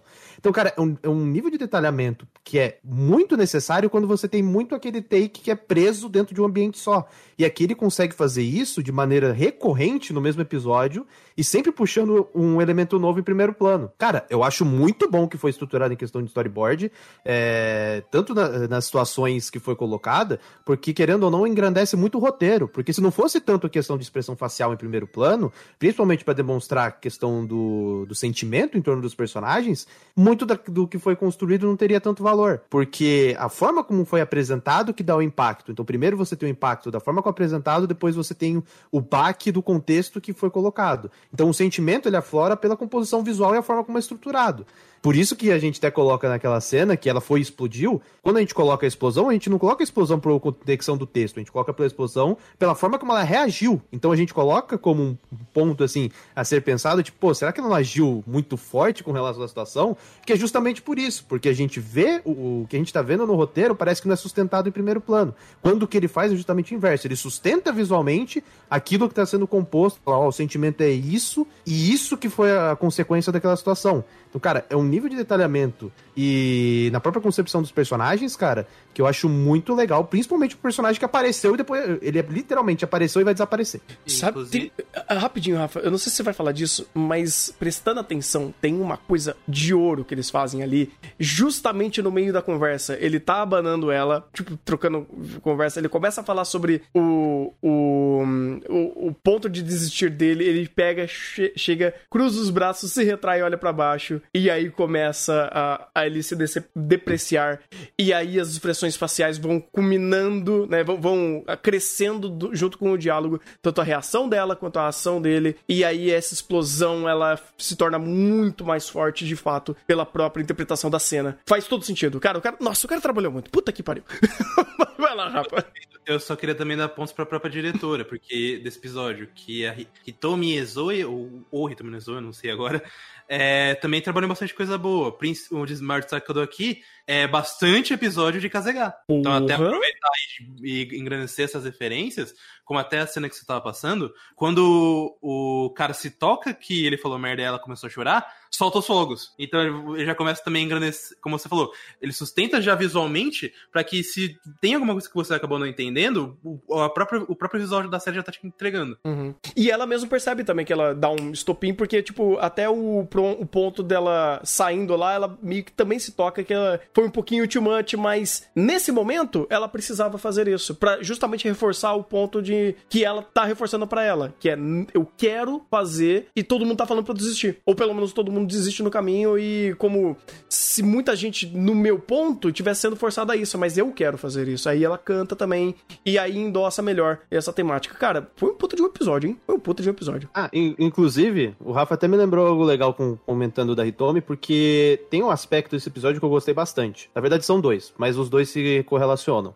Primeiro, a forma como o episódio cresce. Desde o contexto inicial de estabelecido dos personagens, de aproximar eles, cresce de maneira gradativa. E a forma como ele vai crescendo é muito importante porque esses elementos que são apresentados, eles embasam o final. Porque qual que é o final? Que é o meu segundo ponto que a forma como eles correlacionam ambos os personagens para falar a relação deles é essa. Então eles quando colocam que eles estão separados ela vê que ele conseguiu e fala, pô, que legal. E principalmente a questão da mensagem é justamente para imbuir a perspectiva de que, ó, a relação entre eles era uma relação em que um sustentava o outro e um fa fazia com que o outro se sentisse melhor. Então, quando a gente vai, vamos dizer assim, se conectar novamente, não é por um contexto romântico, mas sim é por um contexto de relação de, vamos dizer assim, codependência entre eles. Então, quando você conseguir, quando eu conseguir, a gente se encontra. E não o contexto contrário. Eu acho isso muito importante, porque ele segmenta todo o desenvolvimento que foi colocado nesse episódio e faz com que tenha sentido a maneira como foi colocado. De que a atração era muito mais por um aspecto de codependência, de você me entende, eu te entendo, e ninguém à nossa volta entende.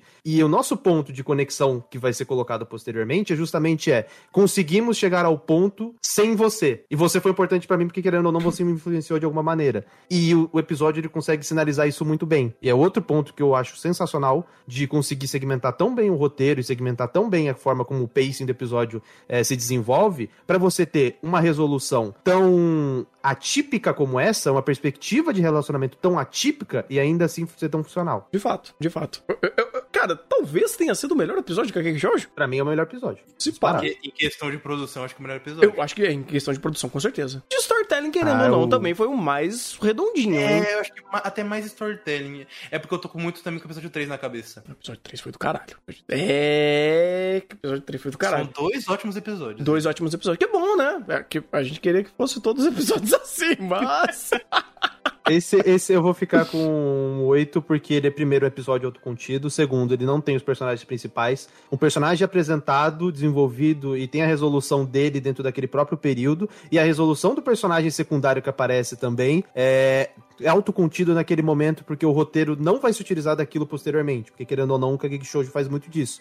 Tem um episódio do personagem, aí depois outro, outro episódio vai ter outro episódio de outro personagem. Então ele tem que ser autocontido e ainda tem que fazer valer. Então, o tanto de coisa que a gente teve no episódio, os personagens que foram apresentados, a maneira que foi desenvolvido, para um episódio autocontido, que ele vai dar respaldo para o personagem, alguma ação do personagem futuramente, que no caso foi simplesmente cortar o cabelo, e, e dar esse contexto, cara, para mim esse aqui, pela dificuldade, pelo tempo, pelo contexto, acho que tudo é mais difícil. E principalmente, o contexto linear dele, da própria narrativa, é muito pouco. É muito pouco. É quase nulo. Verdade. É, eu acho que a única coisa que ele não é mais difícil que o episódio 3 é a temática. Porque a temática do 3 é embaçadíssima. Mas de resto eu concordo também. Uh, que já não é um, talvez a mesma coisa que a gente veja no episódio 9. Porque eu não vou reclamar do problema das duas. das duas irmãs, né? Da, das gêmeas. Mas eu achei meio pouco. Eu não sei, cara.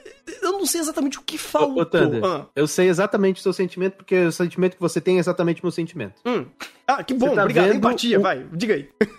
você tá vendo o anime e o anime tá tratando sobre situações de todos os personagens e você fala, pô, isso aqui é legal, isso aqui é uma conexão interessante. Uhum. Pô, isso aqui é diferente. Pô, isso aqui é muito atual. Aí você, eu falei esses adjetivos, você já tá elencando na sua mente quais são os episódios, né? Sim, eu fato. sei que você tá fazendo de isso. De fato, de fato. eu sei que você tá fazendo isso. Você tá me metaforando. Beleza. Já, o senhor já foi metaforado. Aí você chega nesse episódio e você fala, pô, o que que ele vai fazer com as gêmeas? E é exata a mesma coisa que faz em todo anime de idol. Ou todo é, anime. Todo é, anime, o problema da gêmea é esse. Ah, é. eu, eu, eu vou... É, é, é, eu acho que eu não sei se é só Você isso, tá mas... puto porque isso aqui é um clichê. E, o, e os problemas dos personagens no anime não são clichê. É justamente o contrário. Ou mesmo que seja um problema clichê, como foi o problema da Idol, ele é abordado de maneira totalmente diferente. Aqui uhum. o problema da Idol é colocado de maneira que o cara, que entre aspas era o Stalker, na verdade ele tava querendo ajudar numa situação e tava invertendo a perspectiva. Ou seja, Sim. até um contexto que é clichê, ele aborda de maneira diferente. Uhum. Aqui, não. Aqui é literalmente pra, pra copia e cola de todo o contexto de gêmea que a gente já viu. É mais ou menos isso mesmo, porque eu acho que. É, é, não, não vou nem só nesse ponto que o, a temática é já o esperado, vai. Mas eu diria que a estrutura do episódio ela tava indo em direções que não sei se necessariamente era importante conversar sobre isso. Porque meio que aconteceu a conversa delas. Era muito mais interessante o próprio contexto mais rico sobre as veteranas vindo aqui e fazendo todo esse, esse projeto é, de. Como que era? Era um. Um, Esqueci a palavra. Festival. É um festival, um festival é, esportivo. Onde o contexto era muito mais rico pela quantidade de personagens que são importantes pelo contexto que estavam ali. E estavam contracenando e estavam ali é, ensinando, ou era uma das primeiras experiências com, que elas estavam tendo com pessoas que são. É, que, que, já são veteranas, que já têm experiência nesse mundo. Então, querendo ou não, a, a possibilidade de um contexto de conversa aqui era muito maior do que falar das gêmeas. Não é demérito das gêmeas, mas estava sendo enaltecido uma questão muito maior em contexto de situação. E um dos primeiros gatilhos que eu já hum, torci um pouco assim foi quando uma que fez a Juliette. É... Juliette. Juliette. Juliette. Pronto, saiu o Romeu e Juliette pra BBB, gente. tomar no cu, viu? Pelo amor de Deus. Porque Traz Julieta. agora com você. Juliette. Então, é porque eu confundi Juliette com Julieta, eu falei Juliette. Aí, meu Deus, foi horrível. O meu, o O meu Romeu cérebro- é quem, pô? O Gil do Vigor é o Romeu, pô? Meu Deus! Cara, eu juro pra você, eu, eu, eu tive um devaneio que eu ia falar Juliette, aí eu, eu falei Julieta. Não, nem sei mais, e foda-se. Enfim, Então, de novo. não dá, não dá, esquece. Ai, incrível, faz de novo, faz. Ai, meu Deus. Enfim, a atriz que fazia Julieta. E aí, ela conversou com a Tiaki que tinha feito. Ela, ó, que legal.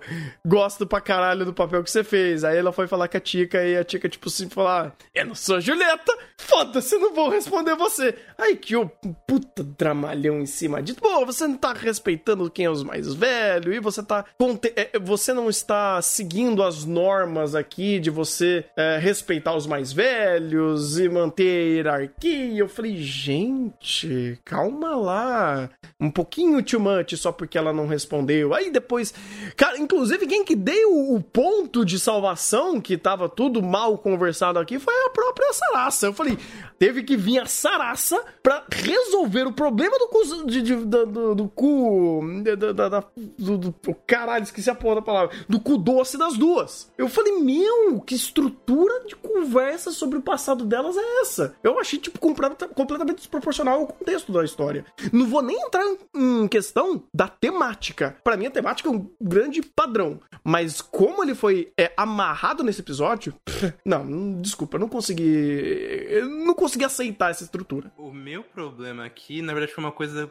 Um negócio que eu senti no episódio também da Yamada. Cara, eu vou comprar. Eu vou dar o mérito, porque pelo menos a forma como ele tava querendo me falar sobre as duas, e principalmente a relação da, da outra se sacrificando pra se manter no. como. junto com a irmã pra fazer tudo junto, é uma coisa até que bacana. Só que tem um problema. Você me usou metade do episódio pra, pra contar isso. A outra metade foi a farofa das duas discutindo. Principalmente com o negócio da Julieta. Ou Uhum. Juliette, como a Tana disse. Exatamente. Aí você me chega no final com excelen- excelentíssimos nenhum processos, apenas um grande flashback pra embasar tudo isso como algo que é problemático pras duas, mas ao mesmo tempo é uma conexão. E elas meio que falam: "Ah, foda-se, mas é uma conexão nossa, vamos vamos ser as coelhinhas do do Takazuka". Tipo, ele simplesmente pegou essa conversa e falou: Ah, mas no final de tudo, no final do dia vai dar tudo na mesma merda, então fe- só fecha. Tipo, não teve conversa aqui.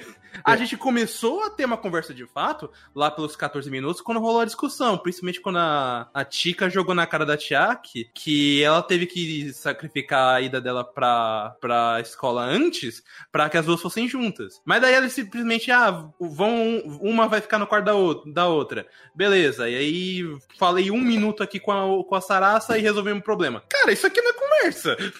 Isso não- não- é uma conversa Não, desperdiçada, Rafa, que inclusive. você não, você não entendeu, Rafa. É que a conexão é tão forte que já restabelece. Ah, faz sentido. Parece conexão da minha internet, inclusive, né? Porque puta que Parece pariu. que- Não, Não, essa aí não restabelece, definir- não. Não, e, e isso aqui eu consigo definir realmente como a minha internet, que tá conectada de repente. Ele fez de propósito, eu sei que ele fez de propósito. Ele fez de propósito. Ele eu fez de não pode propósito. ser. Não, mas é muito fácil. Ah, me- É, rapaz, foi metaforado. É, Mas é. Tem, um ponto, tem um ponto que faltou também. Hum. Que o Rafa comentou, que pra mim foi, eu acho que, o mais agravante dessa situação. Hum. Porque todo esse contexto, ele aflora. Na verdade, ele já vem de muitos episódios dessa situação de, ah, eu quero ser Julieta, ah, mas eu não fui porque eu não tenho tanta coragem, por assim dizer, eu tenho esse bloqueio, aí bateu a inveja, beleza, esse contexto já tá setado. Ele aflorou aqui. O problema é o como ele aflora. Por quê? Tudo se dá porque ele é a atriz que interpreta a Juliette, peça específica, vai lá, vai tentar conversar, a irmã já tá puta com a outra, aí ela vai lá e no, finge que não ouve e foi embora. Só que qual que é o negócio?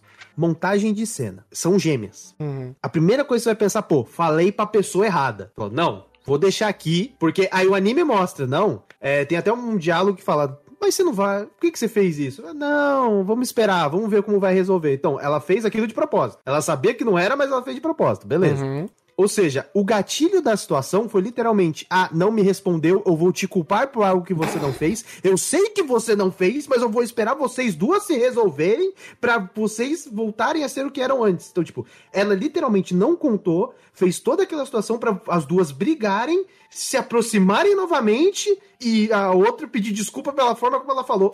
Caraca, que Big Brain dos infernos! Não, Tia, você você é uma atriz, você não é o Kira! Ela literalmente. o- E o pior, o anime ele coloca enquadramentos e coloca cenas em que demonstram de maneira processual que ela tá pensando em tudo aquilo, cara. Eu falo, mano, o que que tá acontecendo aqui, cara? Porque ela seria literalmente o, o- ponto dela da narrativa. Não era fazer um. criar um contexto em que as duas gêmeas se aproximem novamente por conta de uma situação com aquela. E, tipo, ela que é uma atriz, ela foi literalmente utilizada como elemento de roteiro pra criar um conflito pra separar as duas e depois pegar as duas e puxar pela mão e falar, não, volta de novo. Tem um pouquinho, tem um porém a mais. Só cortar o Maurício rapidinho. É mais canalha ainda quando tem uma conversa no final da história onde, olha, qual que você é o seu anseio? Aí cada, quando como todo mundo começa a falar, ah, eu quero ser isso, quero fazer aquilo. Então, o contexto meio que fala, ah, senta aqui, vai conversar sobre o problema. Você fala, puta que pariu. Ô, ô, Nunca Tanner, isso foi feito até então. Ô, Tanner, desculpa te cortar, mas Ah. eu, como um canalha amor, posso falar. Isso aqui não é canalice, é sem vergonhice. É sem vergonha esse cara? Não. É, tipo, mui- é muito cara de pau. É muito cara de pau. chegarem e, e propositalmente, não vamos resolver o problema. Pra daí, opa, hipoteticamente, vamos dizer assim, o que, que vocês gostariam de fazer? Não dá, velho, não dá, não dá. Ah, mano. É, Alguém só me confirma uma perspectiva simples em relação a essa resolução aí, só pra ver se eu entendi certo um negócio. Hum. Eu tenho um problema. Tem, a, a série me disse que elas têm um problema. Que no final das coisas, na resolução, as duas já sabiam a resposta do problema. Que não, elas ficaram brigando porque, nossa, uma, entre aspas, atrapalhava a outra, uma ganhava mais atenção que a outra. Mas uma sabia que a outra se importava com isso, as duas sabiam a resolução o tempo todo, porque chegando naquele final ali, não sei se eu entendi errado, mas tipo, ah, uma sabia que uma se importava com a outra, mas as duas fingiram que não sabiam de nada disso, pra ter uma briga e no final ter o diálogo expositivo e é, a gente não vai ser gêmea pra sempre. É, foi basicamente isso? Foi. Eles espera- Foi basicamente personagem. As duas esperaram eclodir uma situação em que uma ia jogar na cara da da outra, uma sabia o que a outra pensava, e quando foi jogado na cara, fala, pô, eu falei demais. Porque a outra sabia exatamente o que ela ia falar. Porque elas têm uma conexão muito próxima. Então, literalmente, foi, foi isso. É, foi basicamente, ah, vamos criar um gatilho de, situa- de situação pra mim falar pra você o que você já sabe o que eu penso. Pra que a gente tenha o contexto pra se aproximar e apaziguar o que, o o que você pensa de mim e o que eu penso de você. Eu chamo isso de cara de pau. O problema disso, Exato. cara, é que quebra até uma da perspectiva que poderia ser um pouco mais pesada daqui, dela falar, eu só, eu, te- eu esperei um ano porque você foi incompetente e não passou. Você fala, caralho, isso é pesado. Tá, mas a outra já sabia, já tiveram esse problema, renasceu um problema que elas já tiveram e isso não teve reação alguma. Ao peso da conversa como um todo. Não, você não, fala, caralho, nem não, isso. Não é nem isso, é até pior. Porque foi como eu falei, eles renasceram, elas renasceram um problema pra conversar sobre isso de uma outra perspectiva, pra depois fechar, ah, então essa perspectiva não importa. É, então, pois é, pois é. E, e é por isso que eu fiquei puto, porque, beleza, se você quer fazer o- esse episódio ser mais genérico, mas você tem uma cartada interessante, vamos ver como você vai fazer. Ah, não vamos usar cartada interessante. Pra que trouxe então? Pra gastar um episódio. Exatamente. Pra Tem um episódio. Hã? Todo, todas as garotas têm um episódio específico delas. Ah, essas daí, é, essas daí, pelo amor de Deus, né? Essas duas aí, pela. Não, não, não Não, considero. e- e- isso, isso porque elas ainda tiveram, entre aspas, um outro episódio que foi o 6, pra já começar a introduzir a relação da, da, da Chica, se não me engano, ser muito mais introvertida que a Tiaki. Pra daí chegar a fazer o quê? Nada. Ah, no final do dia. Foda-se esse episódio, vamos ser bem sinceros. Ele, ele é o episódio que mais nos seta um próximo do contexto, por conta do, Ah, do inclusive- Festival Expositivo, do que as duas em si, porque as duas foi. Ah, foda-se. É, não, é literalmente, é mais um episódio de Kageki Shoujo já feito. É isso. É, esse episódio existiu. Inclusive, Hum. tem um nível de estupidez elevadíssimo, né? Porque no final chega a atriz e fala, pô, não foi você? Tipo, que vai pegar e colocar ela em xeque, né? Aí fala, não, foi você, eu vi, foi você, foi você, foi você. Aí todo mundo assim para e pensa, pô, que incrível, né? Ela falou que não fez, a outra falou que fez, isso tá acontecendo com a única gêmea da escola? Não, não pode ser um Não, equívoco. e a Sarasa Pode ser um teve que... equívoco. A, a, Sarasa que teve que resolver isso. Você fala, vai Mas é tomar a. Sarasa é, é realmente Vai o ponto pra colocar o anime nos eixos. Não, inclusive, que bela profissional, né? Ela não percebeu que era diferente. A expressão. Não, a- a- Thunder. a- Mas esse é o problema, a Thunder. Ela tá fazendo de propósito, Thunder. Ela É, pede pro então, tem essa também. Tem Exatamente, essa também. exatamente. Mas o que eu tô falando não é da perspectiva dela. Eu sei que ela tá fazendo de propósito, mas é da perspectiva de todo mundo que tá em volta. Eu, eu tenho um outro Porque, tipo, da perspectiva até. dela, eu entendo. Ela tá fazendo de propósito. Ela quer que as duas briguem entre si pra se aproximarem novamente, porque ela tá vendo que as duas não estão batendo da ideia, e são gêmeas. Aí, beleza, ela vai lá e cria a situação. Mas só que todo mundo que tá- tá fora desse contexto, ninguém perceber isso e ninguém falar isso, na verdade, tem que ver a Sarasa pra falar, não, pode ser que seja isso, né? Pô, isso beira o absurdo. N- Não, e ainda assim não resolveu o problema ali. E tem outro detalhe. A outra tava querendo ser o Kira Big Brain pra fazer as duas conversarem. A que foi ludibriada pela outra, não. Tanto que ela realmente tava achando. Até o momento que chegou a Sarah e falou. Só que daí tem um problema. Eu lembro muito bem desse cena porque eu falei, peraí, como que você não lembrou disso? Porque quando a, a outra chegou pra conversar com ela, a gêmea tava do lado. Então como caralho você sabe, não sabia que ela tinha uma gêmea? Eu não sei. Profissionalismo, hein? Profissionalismo. Ah, Essa, essa escola tá formando verdade, profissionais incríveis. Você, tá na- numa sala e você não consegue detectar que são gêmeos, é, é complicado. né? é, Mas aí Na verdade, é o eu, inverso, eu- né? eu trago uma carta armadilha. Ela chama Cloister. Ah, usando esse recurso de De roteiro safado, né? Olha só. né? É o que tem. Na verdade, ela é a mãe do Thunder. Plot twist. Não, plot, plot do plot twist. Minha mãe não ia nem lembrar que ela fez a Julieta. Ha! Juliette, né, Thunder? Só se ela tivesse com Juliette, aí tudo bem. Aí ela lembra. Talvez não. Eu não vou ter que contar a história da farmácia de novo, né? Então já, Não, já não tem isso já agora, agora que tem no YouTube, não precisa. Então pronto. Então você já sabe que não, não deveria ser.